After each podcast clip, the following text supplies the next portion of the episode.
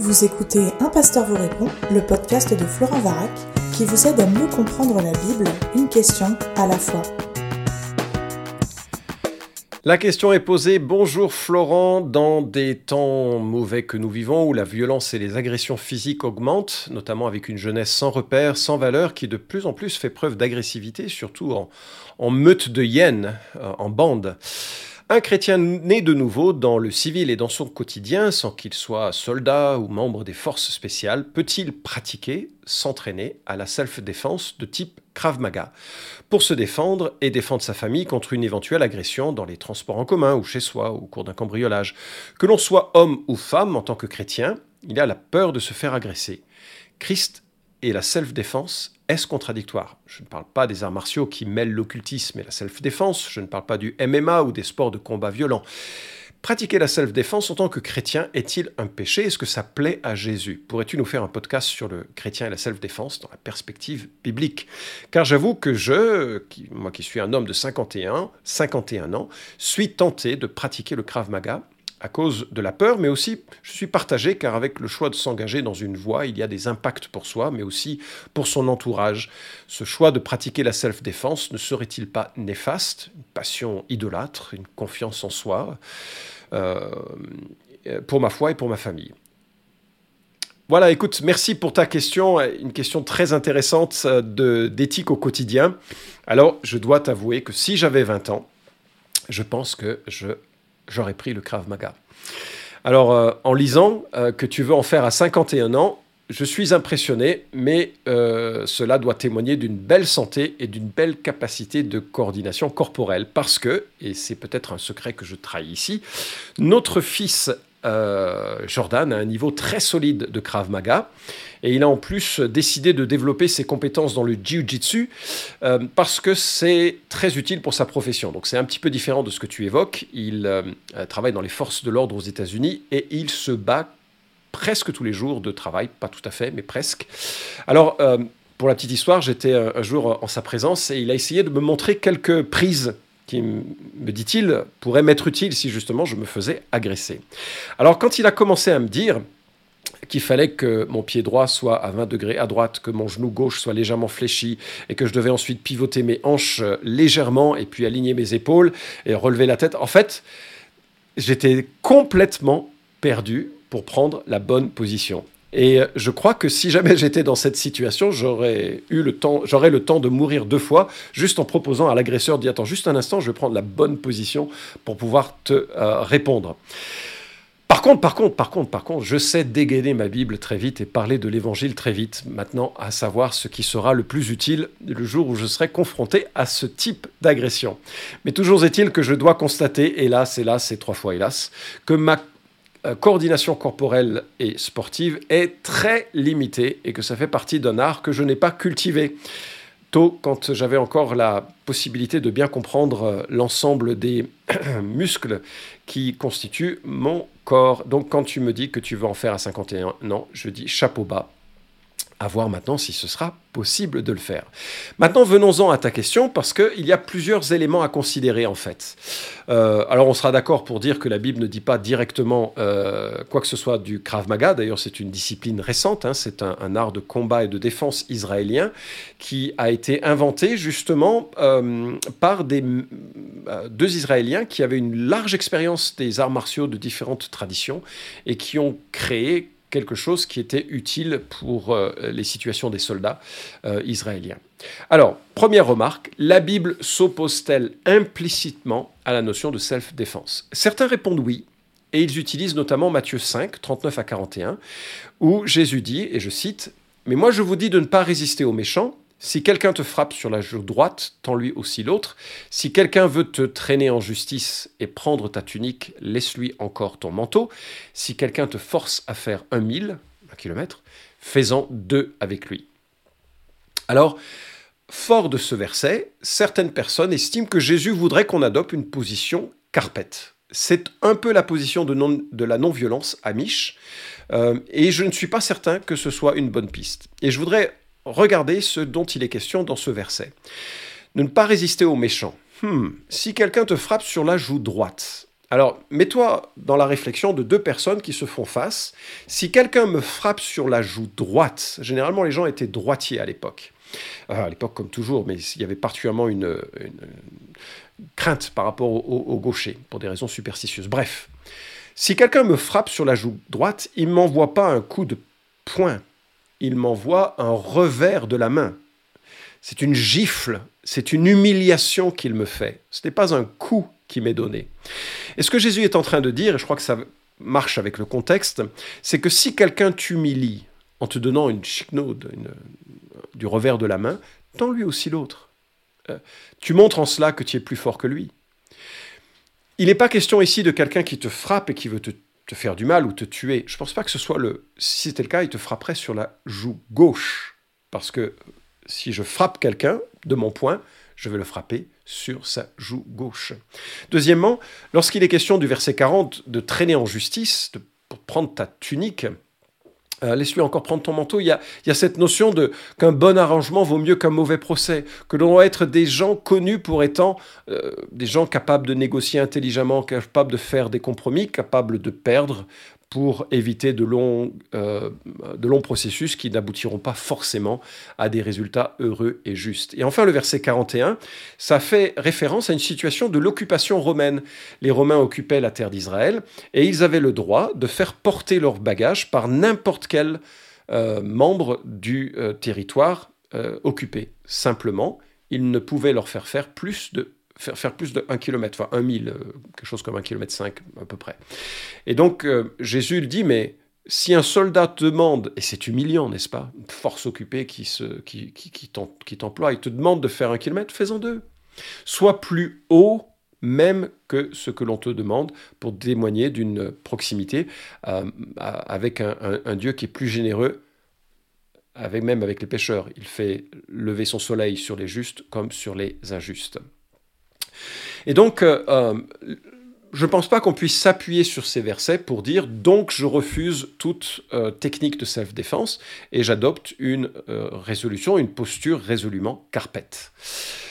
Deuxième remarque, est-ce que la Bible évoque implicitement la self-défense? Là, on a évoqué, est-ce qu'elle s'oppose implicitement à la self-défense? Et là, est-ce qu'elle parle de façon implicite. À mon avis, il y a un passage qui semble militer en faveur de cette possibilité. Et c'est en Luc chapitre 22, versets 24 à 38.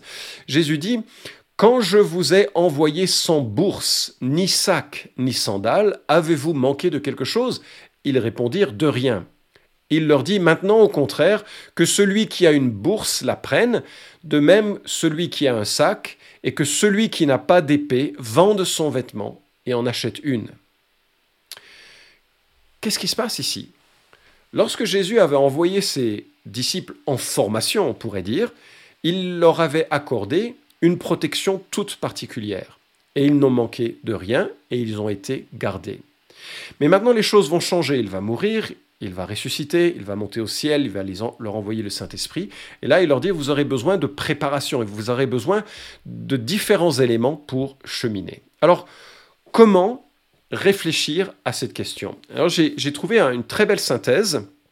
Euh, j'ai remarqué que la Bible MacArthur et, les notes de la Bible du Sommeur étaient très alignées pour dire que l'épée était uniquement un sens figuré, mais j'ai trouvé une note dans la Bible de euh, English Standard Version, donc une, version euh, américaine de, la Bible avec une série de commentaires, et je vais te citer ce qu'ils en disent. De nombreux interprètes considèrent qu'il s'agit d'une déclaration métaphorique ordonnant aux disciples de s'armer spirituellement pour combattre les ennemis spirituels. Voir Ephésiens 6, 10 à 17. En faveur de ce point de vue, premièrement, en Luc 22, 38, les disciples comprennent mal l'ordre de Jésus et produisent des épées au sens propre. Selon ce point de vue, la réponse de Jésus c'est assez est une réprimande disant essentiellement assez de cette discussion sur les épées. Deuxième argument, quelques minutes plus tard, Jésus interdira à nouveau l'utilisation d'une épée littérale, versets 49 à 51, voire Matthieu 26, 51 à 52, Jean 18, 10 à 11. D'autres considèrent qu'il s'agit d'un ordre d'avoir une épée littérale pour se défendre et se protéger des voleurs. À l'appui de cette opinion, Premièrement, le sac d'argent, le sac à dos et le manteau dans ce même verset sont littéraux, et donc l'épée doit être prise littéralement aussi. Deuxièmement, la réponse de Jésus selon laquelle cela suffit, Luc 22, 38, approuve en fait les épées dont disposent les disciples comme étant suffisantes, et la réprimande ultérieure de Jésus dans les versets 49 à 51 leur interdit seulement d'empêcher son arrestation et sa souffrance, voir Jean 18, 11, c'est-à-dire de chercher à faire avancer le royaume de Dieu par la force. Troisièmement, le fait même que les disciples possèdent des épées, Luc 22, 38, suggère que Jésus ne leur a pas interdit de porter des épées jusqu'à ce point. Voir Jean 18, 10 à 11. Et Jésus n'a jamais interdit la légitime défense, voir la note sur Matthieu 5, 39. Les deux points de vue ont un certain mérite. Fin de la citation. Et donc il y a des arguments hein, des deux côtés qui euh, font pencher les uns pour dire non, non, on ne doit pas se préoccuper de cette défense, et d'autres disent au contraire, on doit se préoccuper de cela. Alors moi je pense que l'épée était nécessaire pour voyager. Elle était nécessaire pour voyager déjà parce qu'il fallait couper le fromage et le pain, et qu'une épée, un grand couteau, c'était euh, l'opinel de l'époque, ça servait à, tout faire, on en avait besoin. Et puis, il faut bien réaliser que c'était... Euh, utile pour se défaire des chiens agressifs. On ne voyageait pas en métro à cette époque, ou en train, ou en avion. On voyageait et on était constamment confronté à une nature qui était très euh, vigoureuse et qui pouvait attaquer des lions, des choses comme ceci, qu'il fallait, euh, ben, qu'il fallait tuer. Et donc l'épée était un instrument nécessaire aux voyageurs. Personne ne voyageait sans épée. Et pour faire face aux dangers en général. Lorsque on imagine la vie à cette époque où il n'y avait pas vraiment de prison, si ce n'est pour les choses les plus graves, où il n'y avait pas vraiment d'hôpitaux psychiatriques euh, pour pouvoir prendre en charge ceux qui malheureusement euh, étaient dans une violence qu'ils ne savaient maîtriser et dans un, euh, dans un état qu'ils ne pouvaient contrôler. L'épée était probablement le seul moyen de dissuasion pour pouvoir continuer d'avancer lorsque l'on était face à quelqu'un, sans parler du voleur qui, voyant quelqu'un avec une épée, se dit bah, Je vais probablement pas engendrer un combat. Il est, euh, faut se souvenir que la plupart des voleurs euh, euh, sont, essentiellement des paresseux qui veulent ne pas travailler et gagner de l'argent facilement.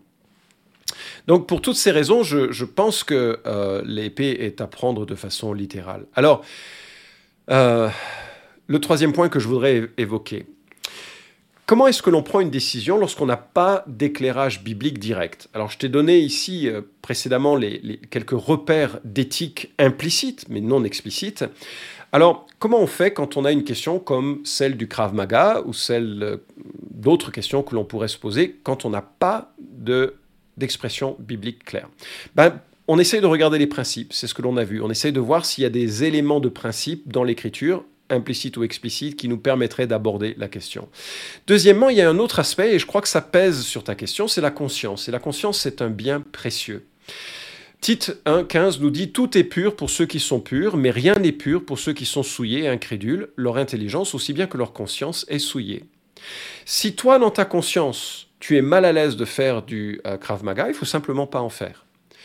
Euh, par contre, il ne faut pas juger ceux qui vont en faire, parce que je c'est pas si explicite et clair dans l'écriture. Mais ça veut dire que Dieu nous a équipés chacun avec des niveaux de conscience et de tolérance euh, par rapport à certaines questions de la vie qui sont différentes. Et ça va, et c'est bien de le respecter. L'idée, c'est que euh, on, s'entende et on voit ce qui est dans notre cœur. Si on est gêné par quelque chose, il ne faut pas le faire. Troisièmement, il y a la question de la motivation. Pourquoi tu fais cela? Ça va sembler étrange, mais euh, Paul dit en Colossiens 3.17, Quoi que vous fassiez, en parole ou en œuvre, faites tout au nom du Seigneur Jésus, en rendant grâce par lui à Dieu le Père. Ça veut dire que euh, la motivation même du Krav Maga doit être à la gloire du Christ. Quelque part, ce que l'on fait, ça doit être pour la gloire nos plaisirs sont associés à la louange. Nos responsabilités sont associées à la responsabilité de bien faire. Et notre motivation doit aussi être en cela, protéger son conjoint, protéger ses enfants, se protéger. Euh, on peut l'envisager sous l'angle de le faire pour la gloire de Christ, pas pour accabler quelqu'un, pas pour lui faire du mal, mais euh, donc de réfléchir à cette motivation. Et enfin, de prendre en compte ce qui serait de euh, l'impact sur les autres, la culture d'église qui m'entoure. Ne nous jugeons donc plus les uns les autres, dit l'apôtre Paul en Romains 14, 13. Usez plutôt de votre jugement pour ne pas mettre devant votre frère une pierre d'achoppement ou une occasion de chute. Très clairement, nous devons être prudents sur les libertés, les espaces de liberté que nous avons et que nous prenons, pour éviter que ce soit pour certains une occasion de chute. Donc par exemple, tu parlais d'idolâtrie, mais tout loisir, tout peut devenir une idolâtrie. Et même la religion, la spiritualité peut devenir une idolâtrie lorsqu'elle n'est pas centrée sur Christ, mais elle est centrée sur une pratique spirituelle, sur un mativu, sur l'exercice d'un don. Tout peut être une idolâtrie. Donc euh, c'est pas suffisant de brandir cela, c'est de réfléchir, est-ce que ce que je fais va conduire d'autres frères ou d'autres sœurs à apprécier l'évangile moins ou même à se détourner de la personne de Christ. En l'état, il me semblerait surprenant que la pratique du Krav Maga ait cet impact dans une église. Je parle ici de questions qui pourraient être secondes, qui seraient d'autres questions que l'on pourrait aborder. Et ça, ce sont des éléments qui permettent de formuler une décision lorsqu'on se pose une question morale qui n'est pas clairement explicite dans l'écriture. Alors, j'aimerais euh, euh, évoquer un, petit euh, témoignage lorsque nos enfants étaient à l'école, ils ont été confrontés à la violence des autres enfants. Et moi, j'étais jeune pasteur, j'étais chrétien sans venir de famille chrétienne, donc j'ai pas connu la vie de l'enfant qui, essaye de réfléchir aux choses en, fonction d'un repérage biblique. Et au départ, nous avions dit à nos enfants de ne jamais répliquer à la violence, hein, d'être gagnant du mal par le bien, hein, c'est toute la thématique de Romains 14, 21, euh, je crois, ou 12, 21, je ne sais plus maintenant, je, dis par euh, euh, le site, en le citant mal, mais donc vous pourrez le vérifier dans, l'écriture. Et ce qui se passait, c'est que notre fils revenait alors avec des bleus, mais revenait complètement démoralisé, revenait cassé, brisé dans sa, dans, dans, dans, sa capacité de, euh, de faire face. Alors on lui a dit, mais va parler à la maîtresse, mais la maîtresse, elle fumait sa clope, ou bien elle n'était pas impliquée dans les petits euh, conflits des, des, enfants. Donc c'était difficile de, euh, de, faire quoi que ce soit. Et finalement, on a réfléchi, et on était en train de, de donner une, une, conception de la vie et des autres qui nous semblait finalement éloigné de l'écriture. On a pensé à ce que Dieu dit, œil pour œil, euh, dent pour dent, qui est une mesure de limitation de la réplique. C'est-à-dire que c'est pas une loi, c'est euh, quand quelqu'un te frappe sur une joue, hein, euh, enfin te frappe cette fois-ci, bah, tu vas pas lui couper le poignet, c'est disproportionné, ou tu vas pas l'exécuter, c'est disproportionné. Donc la, la, notion, la loi du talion hein, que l'on a dans la loi de Moïse est une, une mesure euh, de la réplique. Et donc nous avons proposé à nos enfants euh, qu'ils ne répliquent jamais au-delà de ce qu'ils avaient reçu, mais qu'ils aient, si l'autorité compétente pour les défendre, à savoir la maîtresse euh, ou le maître pour eux, n'était pas disponible ou capable ou en mesure de, de les protéger, ils devaient se protéger eux-mêmes et ne jamais aller au-delà de ce qui leur était imposé. Et en fait, on a vu un véritable apaisement euh, dans leurs relations sociales et, ça, a été, euh, ça a été salutaire. Alors, euh, bien sûr, toute capacité comme la maîtrise du Krav Maga devient une compétence qui peut être aussi meurtrière. Savoir bien l'utiliser est donc nécessaire. Et je dirais à un chrétien qui veut en faire, ben, fais-le à fond pour la gloire de Christ, Colossiens 3.17, mais en sachant que le faire à fond te permettra aussi de savoir doser, parce qu'il n'y a rien de plus dangereux que de mal maîtriser les choses et de, donner pour le coup euh, euh, une réplique qui serait disproportionnée. Alors j'ai dit, et ça a peut-être surpris, que l'on peut faire un art martial pour la gloire de Dieu, et, pour le vivre comme l'un des aspects de l'Évangile. Euh, on a raison de voir dans la venue de Christ un sacrifice et une victoire par la faiblesse. Il prend la mort sur lui, il accepte la mort, mais ce faisant, il écrase celui qui avait le pouvoir sur la mort, c'est-à-dire le diable. Et, il y a quelque chose de, l'ordre de la, euh, de, la justice qui, euh, s'exprime lorsque euh, on utilise à bon escient quelque chose comme un art martial pour se protéger ou protéger les autres. Bien entendu, le fait que nous, soyons au bénéfice de cette grâce est primordial parce que euh, même si nous devenions des experts en Krav Maga et même si nous écrasions tous nos adversaires, un jour il nous faudrait mourir et être confrontés au juste juge qui nous placera soit en sa présence, soit en enfer. Et il ne, nous placera pas au paradis en sa présence à cause d'un bien que nous aurions fait, d'une justice que nous aurions exercée, malheureusement, Dieu ne distribue pas euh, euh, enfin, des, bons points ou des médailles en fonction de notre comportement. Nous sommes par nature des gens égocentriques, pécheurs et euh, opposés à Dieu, indépendants et autonomes. Et Dieu, ce qu'il attend de nous, c'est une repentance humble et confiante dans le sacrifice de Christ pour couvrir justement cet égoïsme qui est le nôtre. Et donc, aucun Krav Maga n'apportera la justice du monde, mais nous pouvons nous faire nous confier en celui qui a accompli toute justice à la mort sur la croix et qui nous entraîne dans sa victoire et qui nous entraîne aussi dans euh, son pardon en sorte que euh, par la foi, la repentance, la confiance dans ce qu'il a fait euh, pour nous à la croix, nous soyons pleinement au bénéfice d'une grâce qu'il nous accorde en Jésus-Christ. J'espère que cela t'a éclairé. Cet épisode vous a édifié? Alors merci de le liker ou de le partager pour que d'autres puissent en profiter. Pensez aussi à vous abonner à la chaîne d'un pasteur vous répond pour ne manquer aucun des prochains épisodes. Enfin, si vous avez une question à poser à Florent Varac, écrivez-lui directement sur contact@toutpoursagloire.com.